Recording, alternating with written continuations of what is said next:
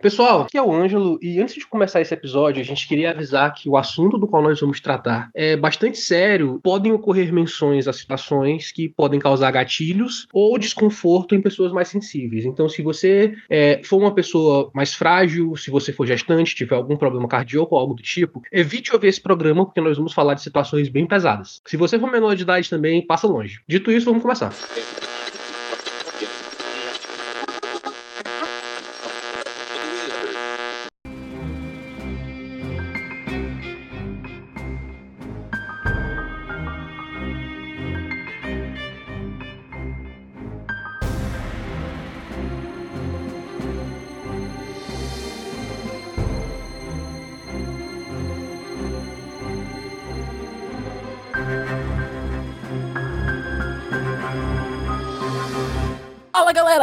Começando mais um Herói de Gavetas, o seu podcast do Piauí para o mundo inteiro inteiro. Hoje o papo vai ser um pouco mais sombrio. A violência anda de mãos dadas com a humanidade desde os seus primórdios. Mas um tipo de ser humano encarna muito bem o lado sombrio, violento dela. O que se passa na cabeça seres perturbados e doentios como esses? Serial killers. Transtorno de personalidade. Podemos estar cercado por pessoas manipuladoras e de sangue frio? E para essa conversa mais sombria, eu tenho aqui do meu lado ele, nosso psicólogo favorito, Luiz. É, vamos tentar deixar um pouco mais leve esse, né, esse episódio. Vamos curtir aqui, falando mal das pessoas que podem matar a gente. E do outro lado dele, não menos importante, nosso especialista HQs, filmes, séries e muito mais, Ângelo. Fala galera, aqui é o Ângelo e esse era o plano que eu tinha para ser o episódio piloto do meu próprio podcast. Mas aqui vamos nós. E por último, não menos importante, Guga Boy. E aí galera, se vocês receberem um pacote do correio sem o endereço, não abram. Isso e muito mais, pois a vinheta.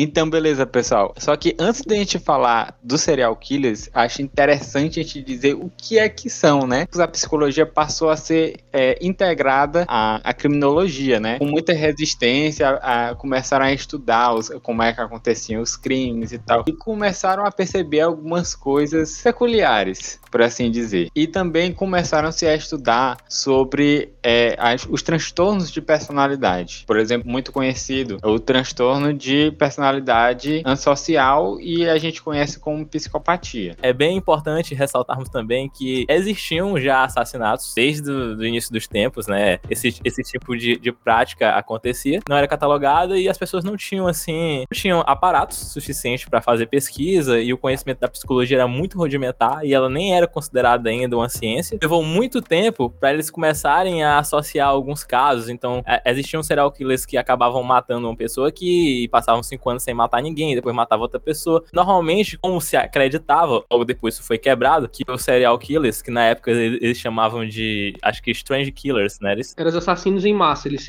é, os serial killers, os casos que tinham as características que hoje a gente classifica como serial killers, eram englobados dentro dessa categoria maior, que é a dos assassinos em massa. Um serial killer uhum. pode ser um assassino em massa dependendo da situação. Mas antes do Robert Hasler, é, que trabalhava na unidade do FBI, que ficou conhecida pelo, como os Mind Hunters, que até gerou série e livro, é, ele cunhou esse termo, o termo é, é, traçado a origem a ele, mas antes dele cunhar o termo, é, assassinos que seguiam esses padrões não eram classificados como serial killers. Por isso tem gente que acha que o serial killer é recente, mas não é. Eles só tiveram uma designação própria. O termo é recente, né? O termo é recente. Uhum. Agora eles já existiam há um bom tempo, né? Porque se você levar em consideração que o Robert começou, né? Ele cunhou o termo e as pesquisas dentro do próprio FBI só começaram em 1970, percebe que tipo, muito é, é muito recente, sabe? É uma coisa muito recente. E falando em história, assim, o estudo é recente. Tem o quê? Uns 50 anos só de estudo, assim, de estudo mesmo, voltado. Não, o nome serial killer é recente. O, o, o estudo que eu tô falando de 1970 é o estudo que começou a ser feito dentro do FBI, certo? Existiam outros, Sim, sim. outros lugares que, que faziam estudos também desse tipo de comportamento. De forma criminal, em utilizar eles para ajudar a polícia dentro do FBI começou em 1970, com o Robert, né? Ele começou, entrevist... ele começou entrevistando alguns serial killers que já estavam presos, e naquela época eles recebiam o termo ou de, ou de mass murders ou de strange killers, eu acho que eles chamavam também, porque eles Uhum. acreditavam que esses assassinos só matavam pessoas que eles não conheciam, que depois foi derrubado, né? Inclusive, geralmente, trauma, o trauma é traçado muito a relações familiares. Exatamente. Você não é obrigatório, mas é bem comum que no passado dos serial killers você encontre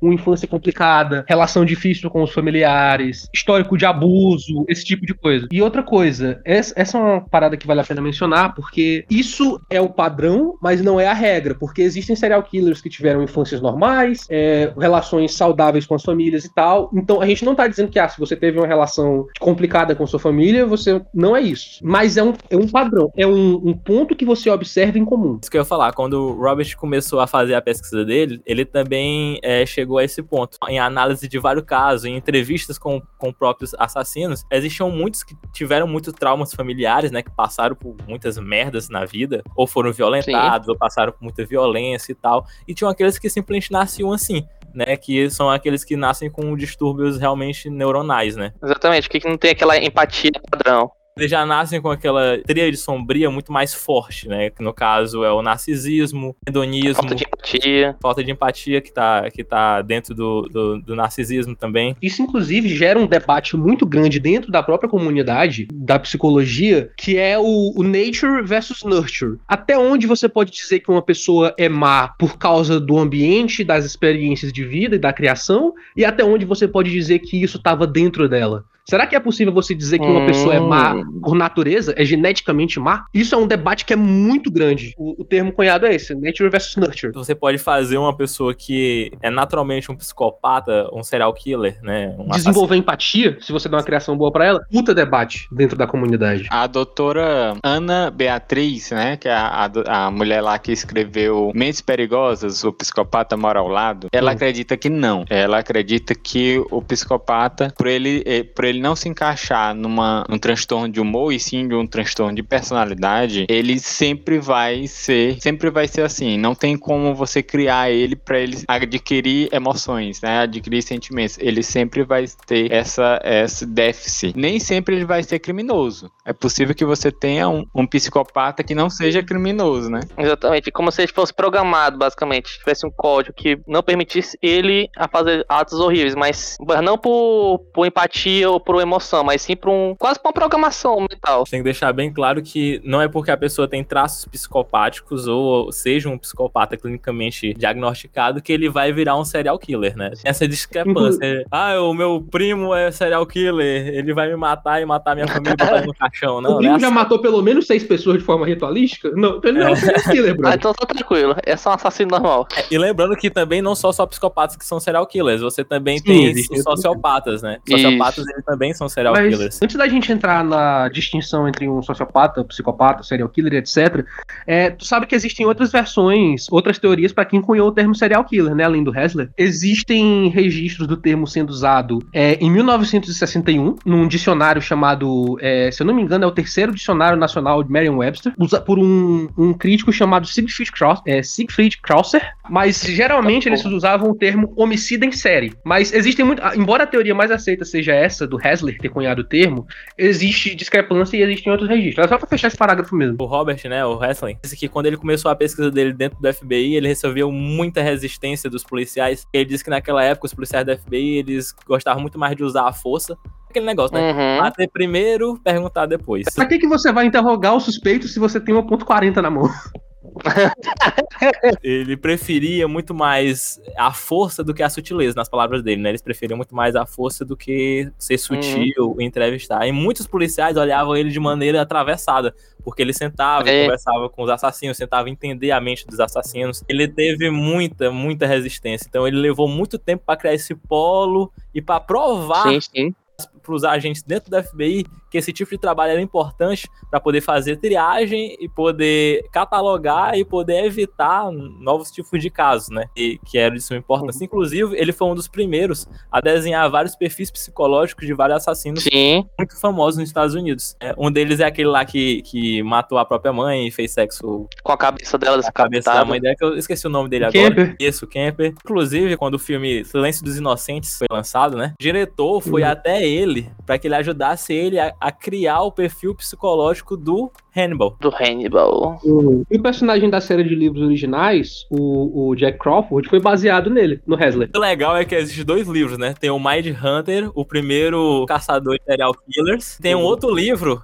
que se chama Mind Hunters Profile. E cada um tem uma visão diferente de um dos agentes, né? Porque eram dois, né? Era Sim, sim. Era um o, que era um policial padrão. O Kessler e tinha um outro, que eu esqueci o nome dele agora. Também vou lembrar, não. Um que era mais voltado à pesquisa e o outro só foi na onda, basicamente. É que tá a galera fala que, como a série foi baseada em um dos livros, ele pega muito o Hostel como se fosse o protagonista. Sim, uhum. sim. Quando tu lê outro livro, ele pega muito o outro como protagonista. Quando você vê ou lê Mind Hunters, você estabelece uma relação meio Sherlock Holmes e Watson, entre o Hessler e o parceiro dele. Isso. Uhum. Pode não ser totalmente, pode não ser tão, tão é, semelhante à realidade.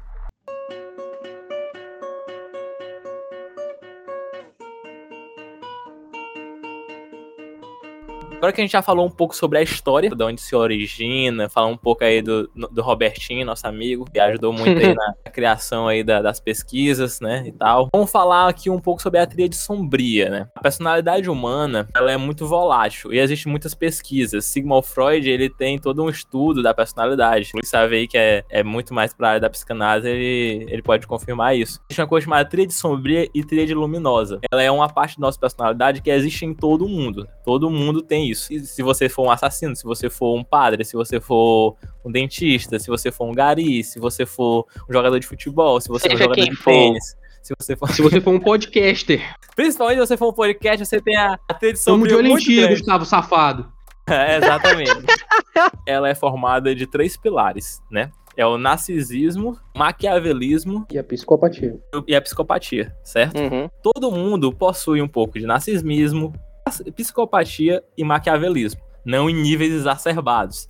Algumas pessoas uhum. elas têm, acabam tendo um pouco mais de uma coisa, um pouco mais de outra. Via de regra, todo, todos nós tendemos muito mais para a tríade luminosa do que para a tríade sombria. Pessoas que tendem mais à tríade sombria são pessoas é, mais fata fatalistas, que veem o mundo de uma forma mais sombria. Muitas pessoas que estão passando por momentos depressivos acabam, parte de suas características de personalidade acabam tendendo né, para esses pilares da tríade sombria. Mas existem pessoas que acabam nascendo com essa personalidade um pouco mais exacerbada, principalmente o narcisismo e a psicopatia, né, que são os principais, né. A maior parte dos serial killers, dos psicopatas, foram catalogados como serial killers assassinos em séries, mostrado que a tríade sombria deles tem como alto ponto a psicopatia e o narcisismo. Muitos deles, uhum. né, auto-intitulam superiores aos outros, muito inteligentes, eles acham que ninguém pode pegar eles, que eles são... Você poderia explicar pro público, para quem não sabe o que é narcisismo? O próprio nome, ele, ele vem, né, do, do mito do, do nosso querido Do mito grego lá, né? Exatamente, do cara que gostava de se olhar lá, que ele era gostosão, ele ficava se olhando na, lá na, no reflexo da água. É o lendário homem que batia a punheta olhando pra uma foto da própria bunda. Ele ficava fazendo aquela brincadeira, aquela brincadeira do, do, do Terry Crews, sem dúvida, com o peito dele assim, no reflexo da água. Assim. Acabou levando ele à morte, né? Ele acho que ele conheceu uma Dríade lá, eu não sei direito da história. Ele se apaixonou por uma Naiad, era uma Naiad chamada Echo. A Echo a Echo era apaixonada, loucamente apaixonada pelo Narciso, e só que ela era, tinha sido amaldiçoada por Hera por ser muito fofoqueira, a só ser capaz de repetir as últimas palavras que ela escutou. Aí Narciso, por não amar nada, nem ninguém além dele próprio, deu um pé nela e tal. Os pais do Narciso tinham recebido informação de um oráculo dizendo que o reflexo do Narciso ia ser a perdição dele. Então eles conseguiram um espelho encantado que distorcia a imagem do Narciso. Só que mesmo assim o cara era tão bonito que com a imagem distorcida e toda cagada, ele ainda sabia que era muito gato. E por isso ele era extremamente arrogante. Pela arrogância dele, Nêmesis, a deusa da vingança, lançou uma maldição nele e fez com que o dia, enquanto ele caçava, porque Narciso era um exímio caçador, ele é, se deparasse com um, um córregozinho. E quando foi beber água, ele viu, um córrego não, um lago, ele se viu refletido nessa superfície E como ele nunca tinha visto o próprio reflexo de maneira limpa, era sempre embaçada, ele ficou fascinado com aquela criatura que era ainda mais bela do que ele e se apaixonou perdidamente pelo próprio reflexo. Também. E ele ficou tão obcecado pelo reflexo dele que passou dias e dias ajoelhado na beira do lago, sem se mexer, porque sempre que ele se mexia, aquela criatura maravilhosa ia embora, até que ele definhou e morreu. Quando ele morreu, Porra. os espíritos, os espíritos se apiedaram dele e transformaram ele numa flor, num narciso. Tá sempre se curvando Hum. sobre a água e tem uma vida muito curta. Esse é o termo utilizado para pessoas que são egoístas, orgulhosas e que pensam apenas em si mesmo ou na sua própria imagem. Né? E, e esse é um reflexo básico do, de um serial killer e de um psicopata. Claro, não de todos. Tipo assim, uma das características mais importantes que você identifica num serial killer que tá relacionado ao narcisismo é a falta gigantesca de empatia, porque o E narcisismo, ele deriva não tanto do mito grego, mas o narcisismo ele deriva principalmente de uma grande insegurança. Não é que o narcisista se ache mais foda do que todo mundo, mas em alguns casos ele se acha péssimo e precisa estar constantemente se afirmando e tomando ações que façam ele se sentir superior para que ele ache que Uhum. tem algum valor. Nem todos têm essa segurança, porque existe o, o narcisismo ativo e o narcisista fragilizado, que no caso fragilizado é o que o anjo tá falando. É aquele que é Uhum. inseguro e utiliza-se do narcisismo pra pra tentar criar ali uma. Esse narcisista ativo, ele é o cara que ele é psicótico, ele realmente acha que ele é Deus, ele realmente acha que ele é mais inteligente. Ele pode até não ser mais inteligente que você, mas Uhum. na cabeça dele, ele é e ponto final, tá ligado? Isso é uma coisa que a gente tem que citar. Porque, tipo assim, uma, uma, uma representação muito boa desse narcisismo psicótico, na minha opinião, é, acontece em Psicopata Americano, naquela cena em que ele, ele chama as. Ótimo filme, ótimo filme. Ele chama as garotas de programa pra casa dele, e enquanto ele tá transando, ele fica se olhando no espelho, fazendo pose e tal. Isso é ultra narcisista. Mas outra coisa que acho, que ajuda o conceito narcisista, porque muitos serial killers realmente se acham mega gênios, brilhantes, que são a prova de falhas, é que a mídia glamorizou muito, muito a figura Ah, do assassino em série. Principalmente, na minha opinião, quando saiu Hannibal. Bota o Anthony Hopkins, ganhador do Oscar, foda, velho pra caralho, ainda consegue ser charmoso. Pra fazer um assassino com extremamente e brilhante. Depois faz, uma, depois faz uma série que tu bota o Mads Mikkelsen, que deve ser o homem mais bonito do mundo, pra fazer um cara culto e genial. Vai tomar no cu. Como é que o cara não vai se achar? importante a gente fazer a diferença entre o psicótico e o psicopata. Porque o psicótico é, aque- é aquele rapaz que tem doença mental, que ele fez cometer um crime ou qualquer coisa porque ele escutou uma voz dizendo pra ele fazer isso, porque ele acha que se ele não fizer algo de ruim pode acontecer com ele ou com a família dele, porque ele acha que o vizinho é um agente secreto da CIA que tá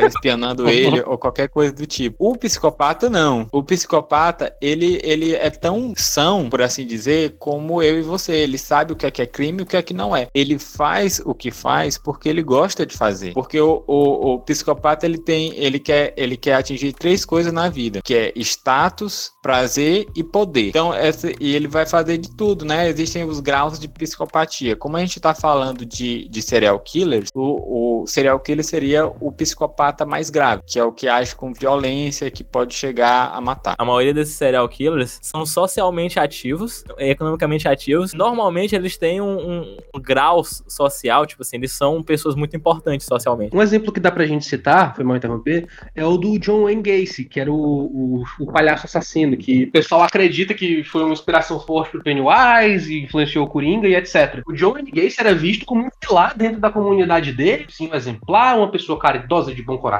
com muito contato com os jovens, então, cara, Exatamente, porque o quê? eles se camuflam, eles se vestem com a, Ele sabe a foto. pele humana. O Gustavo, a gente acha que ele, ele não é psicopata, ele acha que a gente não, não percebeu. Voltando aqui pra tríade sombria. Então, a tríade sombria, é, você vai sempre ter ela em pequeno, médio ou alto grau. Normalmente, quando você tem a tríade sombria em alto grau muito alto, você tem sintomas de psicopatia muito alta. E pode ser que você seja. Pode ser não, é quase certeza que você é um psicopata, mas não é certeza, não, não um serial killer, né? Porque, como eu disse, nem todo psicopata é um serial killer. Ela é importante exatamente para isso, para catalogar e ajudar, né, a- as pessoas que estão fazendo perfil psicológico em saber um pouco mais sobre o teu comportamento, sobre como tu age, as coisas que tu faz, por que que tu faz. Por isso que ela é tão importante assim.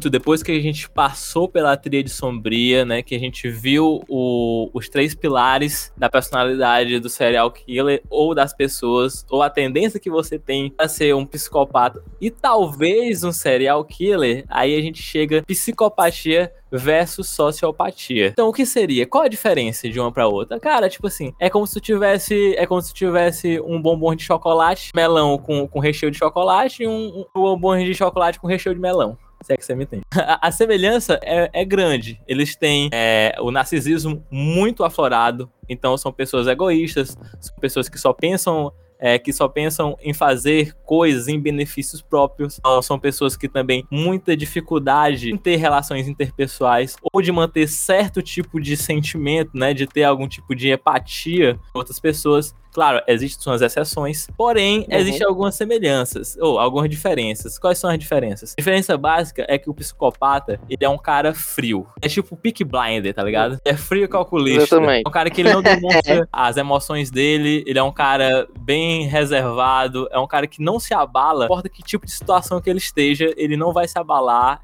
e ele é muito metódico e às vezes ele chega até a ser bem organizado, né? É obsessivo e bem uhum. organizado. Já o sociopata, ele é um cara mais impulsivo, né? Ele é tipo aquela aquele filme antigo, como é, é, é Dia de Fúria, tá ligado? Ah, cara, o Dia de Fúria, sim. Esse, esse, esse aí é foda, esse é com uma assassino em massa, no caso. É, é, é o cara que, exatamente, a maior parte dos assassinos em massas, eles são, às vezes, catalogados como sociopatas. Eles são pessoas hum. que eles têm distúrbio, eles piram em um dado momento e os caras pegam a arma, uma faca, Alguma sei coisa. lá, sai derrubando. São os, são os coringa geral. da vida, só que com curta vivência. Tiveram um dia muito. Sociopatas, normalmente, eles tiveram uma infância muito merda, ou, ou, seja, eles sofreram abuso sexual, foram maltratados de certa forma, torturados, tiveram um, toda uma desestruturação familiar. Isso criou neles. Um desequilíbrio emocional? Um desequilíbrio oh. emocional muito grande. Então, a, as emoções deles são muito voláteis, elas mudam com muita uhum. rapidez. Então ele pode estar aqui conversando contigo e de repente tu faz alguma coisa que deixa ele puto e ele quer te matar e te currar, tá ligado? é isso. Nessa ordem. Pelos sociopatas serem muito levados pela emoção, pelo momento, eles acabam não pensando muito na forma que eles vão matar e não pensando também nas consequências. Quando eles veem, já aconteceu. É realmente um surto, eles explodem assim. É. Mas, ao mesmo tempo, eles também têm uma dificuldade de achar que aquilo que eles fizeram foi errado. Eles sabem que se eles forem pegos, vai dar merda, mas eles não acham dentro deles mesmos que aquilo ali foi um ato errado. Isso é uma coisa episódica, não é que você vai ter um surto e vai passar. Nesse, nesses casos, quando a pessoa tem um transtorno sociopático, ela tem esses surtos, essas explosões, se acalma por um tempo e depois exploda de novo. Que é isso que pega o, o serial killer, né? O, de acordo com o FBI, o que, o, que vai, o que vai definir um serial killer é um assassino que mata três ou mais vítimas no mesmo lugar ou em lugares diferentes, de uma de, da mesma forma ritualística, com um espaço de calmaria entre as mortes. No caso, para um serial killer, existem alguns, alguns estudiosos que classificam o ato de, de matar quase como um vício. Ele sabe que vai dar merda se ele for capturado, mas às vezes ele simplesmente está numa crise de abstinência tão ferrada que ele precisa fazer aquilo. E mesmo no caso de que você tem um assassino organizado, é, muitas vezes eles podem acabar sendo, sendo pegos porque, num desses casos, quando eles vão sanar esse vício, eles percam o controle e agem de forma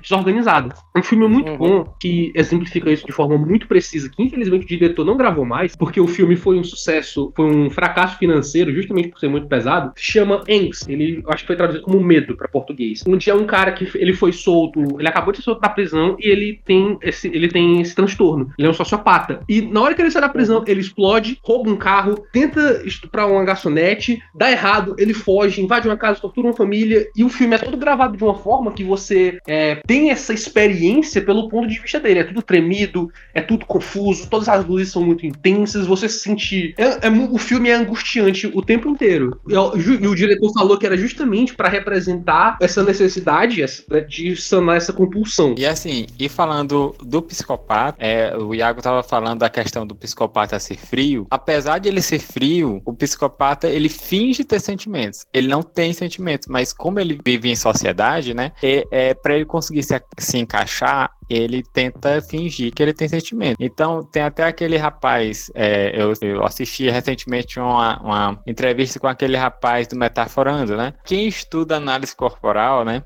é, é, ele percebe que o sorriso de um psicopata é diferente do sorriso de uma pessoa normal.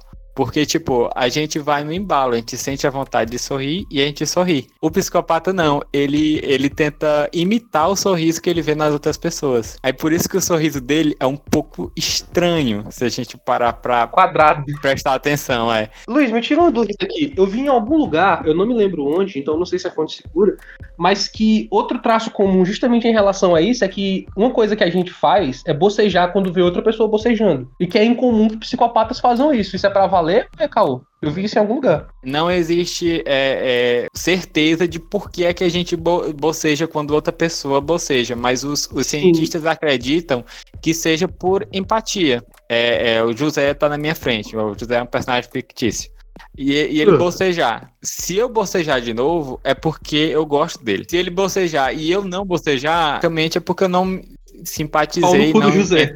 É. Eu tô triste agora. Eu acabei de descobrir que minha mãe não me ama. É, cara, é assim que a gente aprende. Assim, é claro que a gente não pode levar o pé da letra, né? Mas é, Ó, isso ó é o uma Luiz tentando, teoria. ó o Luiz tentando, tentando apagar o fogo. Ó o Luiz tentando Você já fez o estrago. estrago. Destruiu uma família, Luiz. Você destruiu uma família. Foi por isso que o Anjo botou aquele aviso no início do podcast. Agora. Caralho, engatilhamos o Iago. Amanhã de manhã a mãe do Iago vai acordar ele. Bom dia, filho. Bom dia pra quem, mulher?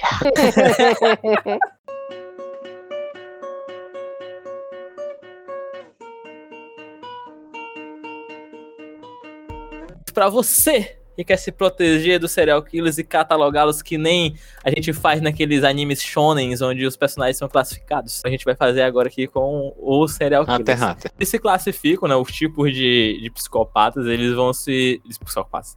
Os tipos de serial killers, eles vão se classificar em organizados, desorganizados, misto. Essa é a classificação deles. Também tem os spree killers e os mass murderers. E as tipologias que a gente vai falar um pouco mais na frente. Os organizados, eles são mais tendentes pro lado da psicopatia, né? Uhum. Não da sociopatia. Porque eles são altamente organizados. Isso significa que eles planejam com requintes de crueldade o que eles vão fazer com sua vítima. Eles escolhem a dedo a vítima que eles vão atacar.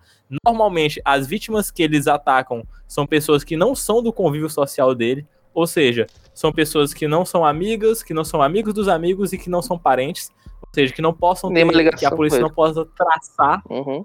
nenhuma ligação com eles.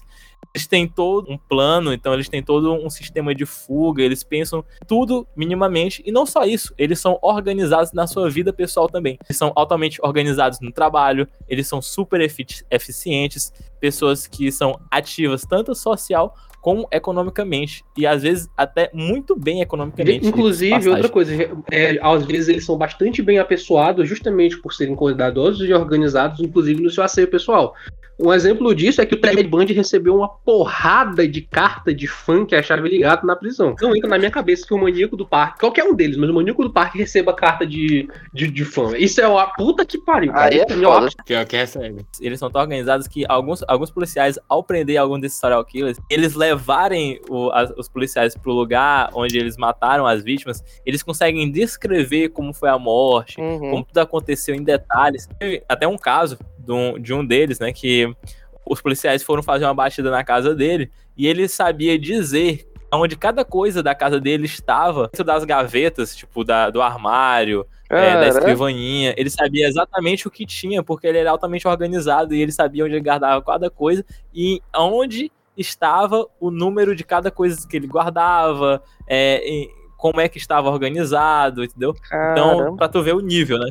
Ah, e eles são bem inteligentes, né? Normalmente os psicopatas é, Organizados. serial killers, né? Organizados, eles são muito, muito inteligentes. E- Eles são aqueles serial killers que a mídia gosta de glamourizar, né? Sim, que sim. aparecem nos filmes e tal. Que é o caso do Rainbow também. Inclusive, a mídia é uma grande inimiga quando você tá tentando rastrear um assassino em série, principalmente se ele for organizado, porque uma da- o- os assassinos em séries é, organizados muitas vezes têm um conhecimento básico, ou até um pouco mais profundo, de métodos forenses. Uhum. Uma das, a- um das, das ferramentas que eles usam para se manter à frente, à frente das investigações é acompanhar notícias. Porque, como a gente viu no caso recente, a, a polícia não, a mídia arregaça em notícia e a única coisa na qual eles não pegam leve é no sensacionalismo. No caso do Kempler, o, Cle- o Kempler tinha um sonho de ser policial. Então, Uhum. E ele não, não se tornou policial porque ele era alto demais. Porque sim, os Estados Unidos têm uma lei que tem um limite de altura que você pode ter. E o Kempler era mais alto do que o limite. E aí, por conta disso, ele não se tornou policial. Mas uma coisa interessante nessa escolha, nessa escolha específica de carreira do Edmund Kemper é que é muito comum entre os serial killers que eles queiram ocupar posições de destaque ou de poder, onde eles possam exercer influência sobre outras pessoas, sobre estabelecer dominância. Então é bem comum que serial killers estejam interessados, queiram seguir ou até sigam profissões como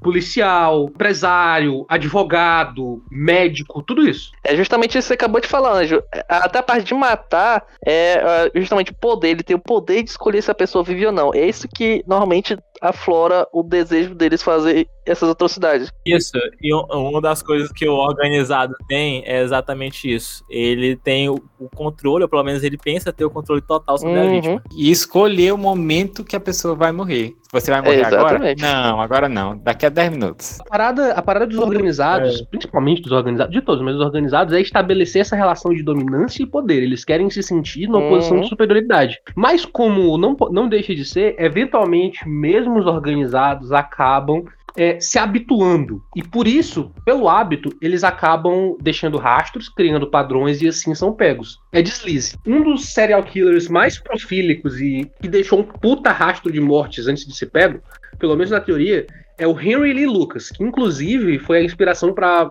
um dos melhores filmes sobre o tema que já foram lançados, que é Henry, Retrato de um Assassino, protagonizado pelo Michael Hooker, que é o, o, o Yondo de Guardiões da Galáxia. Mas uma das coisas que ele fala é que um truque para manter a polícia longe é você sempre variar o seu método. Estrangula um, Uhum. atira em outro, esfaqueia outro, queima outro, porque e sempre em locais diferentes, porque assim você evita de criar um padrão. Aí, como eu tava dizendo, o, o, o Kempler, apesar de ele não ter conseguido se tornar policial, mesmo assim ele se manteve próximo do seu sonho, né? Porque ele não se tornou policial, mas ele frequentava um bar nos Estados Unidos, que era o bar da galerinha policial. Todo policial ia Uhum. lá, depois de, de- do serviço, ia lá tomar uma cerveja e tal. E aí o Kempler ficou amigaço de todos os policiais desse bar. Ele chegava, ele tomava uma cervejinha e, e jogava a conversa fora. E aí, tipo, o- os caras não tinham uma coisa que a gente chama na psicologia de ética. E eles começavam a comentar com o Kepler sobre os crimes que ele tinha feito. E sobre a investigação. Isso, sobre a investigação, o que é que eles estavam investigando e tal. E eles não sabiam que eles estavam, na verdade, conversando com o assassino. Com o autor. Ah, Ed, Ed, amanhã a gente vai procurar na floresta tal. Aí o Ed, rapaz, raciocínio, vamos esconder. Não, isso é tão tal que dizem que ele era maior amigão dos policiais quando ele, quando ele foi preso lá, quando ele ficou preso, depois que ele foi preso, foi pego, falava da família e tal. Tipo assim, ele ficou. Ele se entregou porque ele achava que eles nunca iam conseguir pegar ele. Pô, Ah, exatamente. Vocês não me pegar nunca. Foi, deixa eu me entregar logo aqui. Fez todo esse trabalho à toa, ninguém vai me reconhecer. O cara ficou entediado, tá ligado? É o, é o John Doe do Seven, tá ligado? Sete crimes capitais. Você acha mesmo que vocês teriam me pegado se isso não fosse parte do meu plano? Os desorganizados, né, ao contrário dos organizados, eles tendem mais para sociopatia, porque como eu disse, eles são pessoas muito perturbadas psicologicamente. Por conta disso, eles não conseguem ficar em empregos fixos, muita dificuldade de se, se relacionar amorosamente, amigavelmente, socialmente com outras pessoas, fazendo pequenos furtos, virando ladrões e acabam sendo presos por outros tipos de delitos, não só por por, por isso. assassinatos, né? Tem, e eles têm essa explosão, né? Os organizados, eles acabam matando a pessoa por instinto, por, por- não, não por instinto, né? Ali É um no impulso. momento, né? Bate É, aquela, o impulso. aquele impulso assassino. Inclusive, uma característica dos desorganizados é que é bem comum que eles ataquem. é, os ataques deles, os assaltos deles às vítimas, deixem bastante evidência, porque por ser feito no impulso, não tem preparo, então eles tentam ir na Exatamente. força. Pegam um pedaço de, pé, de sei lá, pega uma pedra no chão, dá uma Uhum. bandãozada na cabeça da pessoa. É, Exatamente, é uma- deixa é uma- digital, tudo. Por ser uma coisa de. É, deixa digital, deixa traço de sangue, pele, cabelo, Uhum. sabe? Então é, é- os desorganizados geralmente são mais fáceis de pegar porque eles deixam evidências e o método de assalto é baseado em violência e força bruta. É um impulso de momento. Eles tendem a não escolher muito Uhum. as vítimas. Claro, existem aqueles que acabam escolhendo porque o ódio deles é virado Sim. pra elas. Mas tem, mas muitos desorganizados eles acabam pegando vítimas aleatórias, inclusive até pessoas do próprio meio que eles convivem podem ser vítimas, enquanto um organizado ele evita ao máximo ter como alvo alguém do convívio dele, né, para poder não, não, não levantar Exatamente. suspeitas. É por isso que algumas pessoas falam que uma das formas de você se proteger de um serial Seja killer amigo é ser dele. amigo do serial killer. né? E tem os mistos, né? Os mistos eles já são ali uma uma junção. Ele, eles são organizados, mas em alguns momentos eles perdem as estribeiras e acabam agindo como desorganizados. Principalmente aqueles organizados que passam muito tempo sem matar. Uhum. Porque a pausa entre a morte, ela pode variar de serial killer para serial killer. Tem aqueles que levam é, algumas semanas para matar de novo, tem outros que levam meses, outros que levam até anos Uhum. para poder matar. Às vezes, quando eles estão muito sedentos pela vítima, eles querem naquele momento, como o Ângelo até falou no bloco Sim. anterior, eles acabam esquecendo aquilo, atacam a vítima, esquecem do plano, fazem, acontecem, ou acaba que acontece algum imprevisto, ele tem que matar uma pessoa que não Tá tava nos planos. ali no, no plano dele. Acaba que isso sai do controle dele, ele acaba tendo atitudes desorganizadas. Ou então ele acaba tendo várias atitudes, uma, uma atitude organizada, outra desorganizada, uma organizada, outra desorganizada, exatamente para poder despistar a polícia, como também o Ângelo falou. Anteriormente. E aí a gente tem os Spree Killers e os Mass Murder, né? Que é os Spree Killers, eles são os assassinos relâmpagos. Sim. Não é aquela galera que normalmente os Spree Killers eles atacam em grupo, né? É um grupo, é uma seita, é uma. é, normalmente que ele- eles têm ódio por certos tipos de pessoas, então eles têm ódio por, sei lá, homossexuais, negros, mulheres. Uhum. Então eles, eles agem em grupos, eles têm seitas, ele tem ali uma pequena organização, um grupo ali. Eles acabam atacando e eles podem atacar em vários pontos ao mesmo tempo. Ou seja, eles, eles invadem um centro comercial, matam cinco pessoas, depois saem dali, vão pra praça, matam mais cinco, depois saem dali, entendeu? Eles Exatamente. vão passando o rodo. É que nem aquele, aque- aquele assassino que era ali do culto, que eu esqueci o nome que vocês comentaram lá no começo, era mais ou menos isso também, a Manson? deles. Isso. É, a gente já falou sobre isso, só que a gente não comentou o termo, que eu acho legal a gente falar. Os organizados, eles têm o que a, o que a gente costuma chamar de modus operandi, né? Que, Hum. que é só um nome bonito, né? Pra pra dizer que é a forma como ele faz, né? O ritual, como eles costumam fazer. E é por aí que eles acabam sendo pegos. Sendo Por pegos. exemplo, tinha, Uhum. E o engraçado é que os Spree Killers também, alguns deles, né, alguns grupos deles têm modos operantes também, né? Eles cortam a garganta da vítima e desenham ou pintam com o sangue Uhum. da vítima as paredes e tal. Então alguns deles têm modos operantes, não são todos. Os Mass Murderers, né, que são os assassinos em séries, ou assassino em série, série assassino em, em massa, é aquela galera, né, que é aquela velha história, o menino, o menino entra com duas 12 no colégio e sai matando todo mundo, tá ligado? Tipo, A parada do o Mass Murderer é um é assassino um grande número de pessoas, pelo menos quatro ou mais, segundo a maioria das definições, em um único local num período de tempo contínuo. O cara do Um Dia de Fúria, eles, eu acho que eles classificariam como um spree killer porque ele mata ao longo da cidade inteira. A galera do Massacre de Columbine, os protagonistas do filme Elefante, eles seriam Mass Murderers, porque eles matam um grande número de pessoas em um único local num período de tempo relativamente curto. E, e normalmente são pessoas que eles já tinham ali é, dificuldades sociais, né? De Uhum. se socializar com outras pessoas. Eles já tinham a tríade sombria já estava bastante afetada. Eles não tiveram um tratamento adequado, um olhar adequado para eles. E um belo dia eles acabam surtando, ou eles assistem um filme, ou acontece alguma coisa com eles. Eles resolvem que o estopim de tudo é descarregar as emoções dele de forma a ferir as outras pessoas, a matar. E eles não têm distinção, né? Uhum. Tem quem passar no caminho. Os mass, a diferença dos pre-killers pro mass murder é que os mass murder não tem distinção. Eles saem matando mulher, velha, Criança, É. tudo que for. tudo que já é no caminho ele vai matando. Os pre-killers, eles têm ali o alvo Uhum. deles, né? Eles, eles têm É ali um pouco as minorias. Normalmente são as minorias. A parada do Mass Murderer é que eles querem. ele- essas explosões geralmente acontecem no lugar, então você é, pode acabar confundindo algumas pessoas. Por exemplo, tem o- um cara chamado Richard Speck, que, se eu não me engano, foi em 67 ou foi em 66. Ele matou, violentou e torturou seis é, enfermeiras numa, num hospital em Chicago. Tudo isso numa única noite. Ele teve um surto e fez tudo isso em uma noite. Oito pessoas mortas, torturadas e violentadas. Outro exemplo disso é um cara chamado Terry Nichols, que junto com o cúmplice dele, que é alguma coisa McFig, sei lá, eles fizeram um atentado à bomba num, num prédio em Oklahoma que matou 168 pessoas. Ambos podem ser. Ah, ambos os porra. casos são é, assassinos em massa, são mass murderers. Pelos assassinatos, ele recebeu 162 é, sentenças de, de prisão perpétua.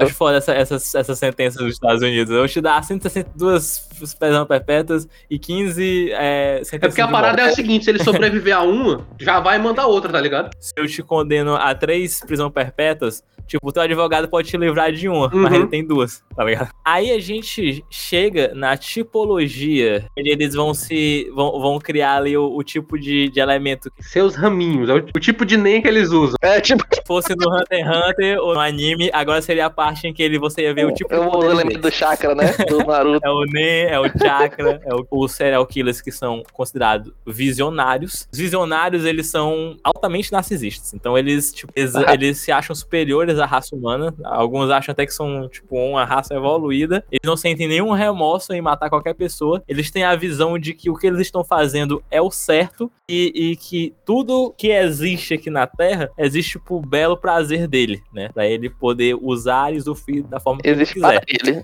Já os missionários, missionários eles são piores ainda. Eles acreditam que estão numa cruzada, numa missão sagrada. Exatamente. Na, na missão sagrada. Inclusive, o, Jack, o Estrepador, ele, alguns diziam que ele era do tipo missionário porque ele só matava prostitutas, né? Mas a parada do missionário é que eles têm. Eles, eles se dão essa justificativa de que eles estão livrando o mundo de um tipo de pessoa sem o qual o mundo vai ser um lugar melhor. Agora, que tipo de pessoa é esse? Depende muito Exatamente. dos preconceitos e da filha da putagem de cada um. Pode ser é, trabalhadoras sexuais, desabrigados, gente de, que tem uma etnia diferente, uma religião diferente, uma raça diferente, uma orientação sexual diferente, que possui algum tipo de deficiência. Tipo o Kira de Death Note. O Kira só era um corno arrombado arrogante É. mesmo. É isso aí, fique, fique gravado, vinha. O Kira é apenas um arrombado, filho da puta.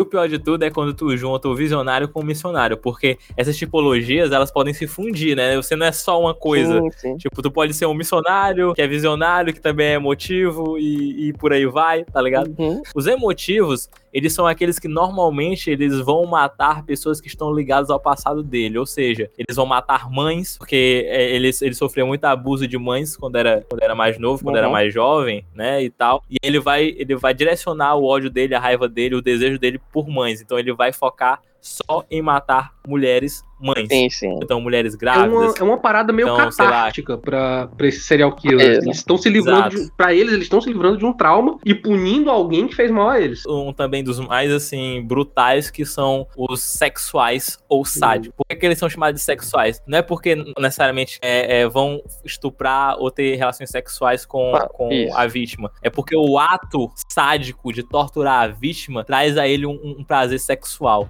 Ah, sim. Quanto mais a vítima é torturada, quanto mais ela sofre, quanto mais ela, ela chora, ela, ela espernia pela vida, mais ele sente o prazer. E é um prazer tão forte que ele chega até até orgasmo sexual. Esses são killers que geralmente procuram posições de poder e que muitas vezes eles continuam, é, eles mantêm troféus ou o corpo Isso. da vítima pra continuar prolongando o abuso, porque na mente distorcida eles estão, o poder deles sobre a vítima é tão grande que eles, mesmo depois de morta, a vítima não escapou deles de verdade. Alguns assassinos, é, alguns não só assassinos em série, têm o hábito de colecionar troféus. Troféus são itens que relembram eles do momento que eles cometeram um crime. Para um serial killer, um troféu pode ser qualquer coisa. Existem serial killers que pegam pedaços do corpo da vítima. No Vietnã era muito comum colecionar a orelha de soldado morto. Tem serial killers que pegam mechas do cabelo, que pegam pedaços de unha, dentes. O Jeffrey Dahmer colecionava, eu acho que, acho que eram órgãos sexuais das vítimas deles. Nossa. O Ed Gein, que foi a inspiração tanto pro Massacre da Serra Elétrica quanto pro, pra Psicose, ele tinha itens pessoais, tipo abajur, poltrona, tudo feito com pedaços de, de pessoas que ele Caralho. tinha desenterrado ou que ele tinha matado. Aquela coisa que a gente costuma falar que um assassino sempre volta ao lugar do,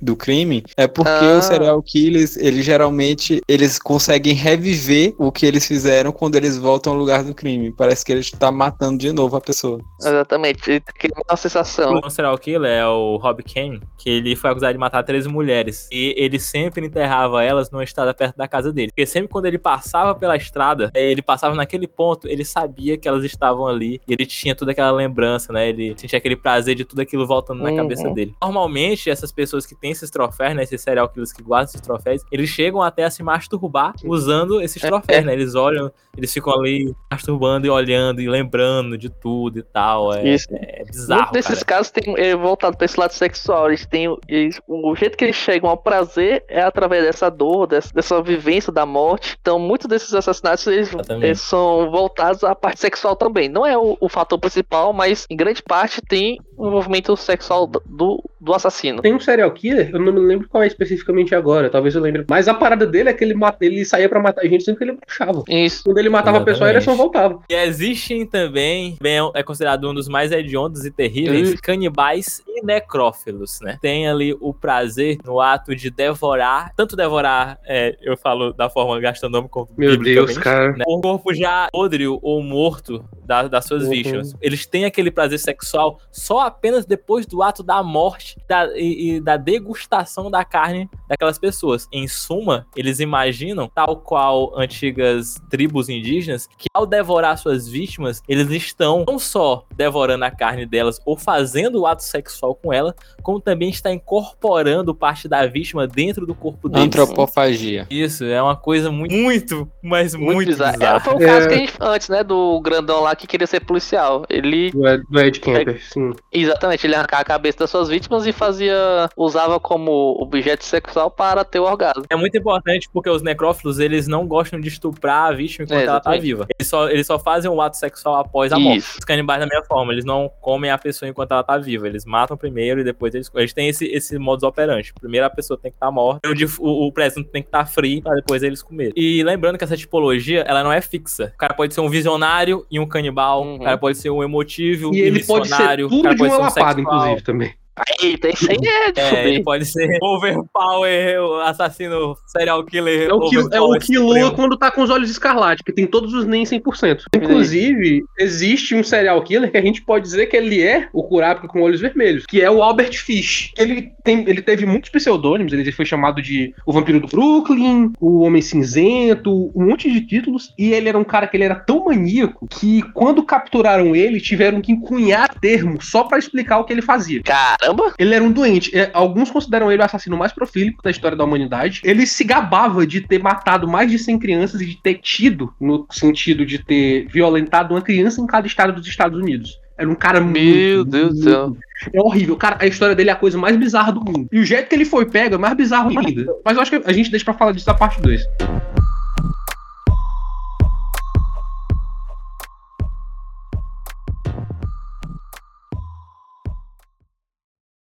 Galera, o episódio tá ficando muito grande, tá muito interessante a conversa. Então, tá, nossos companheiros, nossos podcasts preferidos que vocês amam, resolvemos cortar esse podcast em duas partes. A parte 2 a gente vai ficar com todos os estudos de casos e vamos trazer histórias de psicopatas bem sombrias pra vocês. Então, aguardem.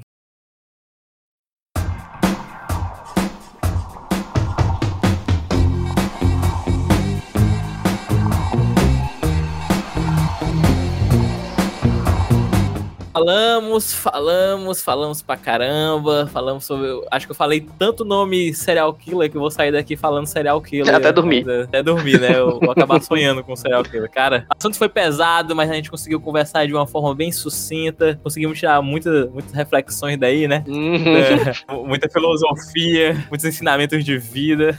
Cara, Brincadeiras à parte, galera. Espero que vocês tenham gostado do programa. E para nossas considerações finais, temos aí Ângelo. Galera, tenha cuidado que por via das dúvidas tem uma faca. Luiz, meu querido, suas considerações finais. Então é isso, galera. Espero que vocês tenham escutado isso durante o dia. Se for durante a noite, boa noite. E sigam a gente nas nossas redes sociais. Sigam o Heróis de Gaveta no arroba Heróis de Gaveta no Instagram. Entre no, no, no Facebook também. E, e acompanhe a gente, assista os outros podcasts. E é isso, um abração. Gustavo Boys, suas considerações finais, meu querido. galerinha, se você tiver aquele amiguinho que é muito organizado, tem um padrão de botar caneta na ordem certa, na distância certa, e se você mexer em uma ele souber, fique muito amigo dele. Lembre-se, o psicopata pode estar morando do seu lado.